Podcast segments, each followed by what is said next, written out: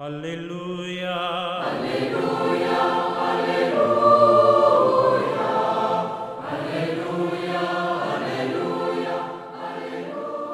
Hola, ¿qué tal queridos amigos? Aquí estamos en esta reflexión en este día domingo.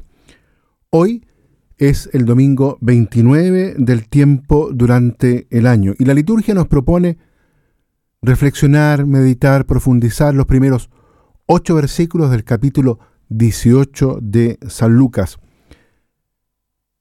El Evangelio, en esta oportunidad, y en realidad también del próximo domingo, nos presenta cada uno una parábola relacionada con la oración.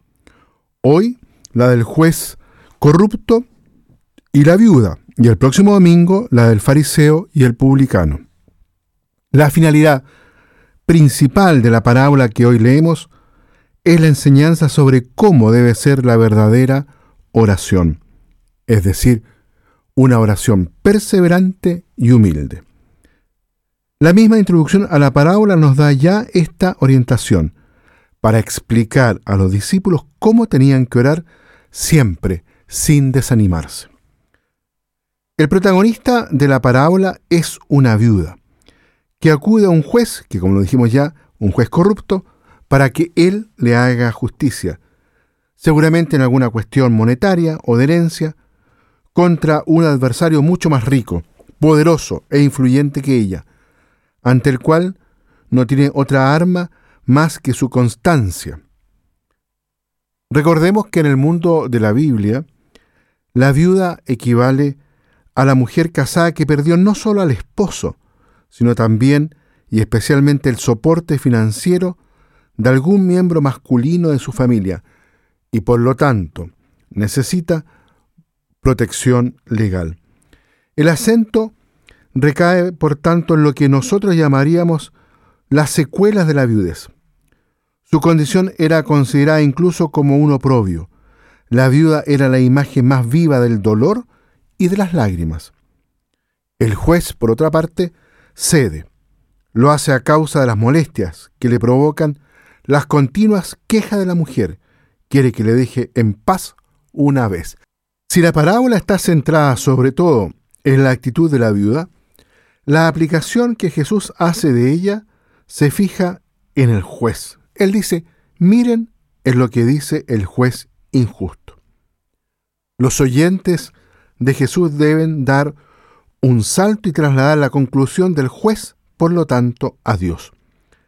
Si este juez injusto, movido puramente por un motivo egoísta, es capaz de escuchar, ¿habrá alguien capaz de imaginar que Dios no escucha siempre a todos y especialmente a sus elegidos, a los pobres y necesitados?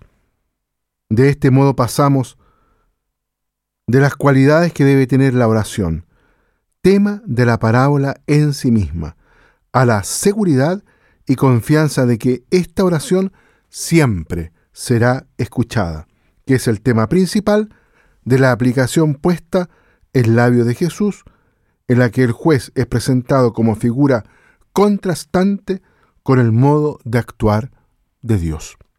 El versículo 8, donde se realiza la afirmación, pero cuando venga el Hijo del Hombre encontrará fe, parece que originalmente no pertenecía este texto a la parábola, sino que enlaza mucho mejor con las palabras de Jesús sobre la segunda venida del Hijo del Hombre, ahí en el capítulo 17, entre el versículo 20 y 37.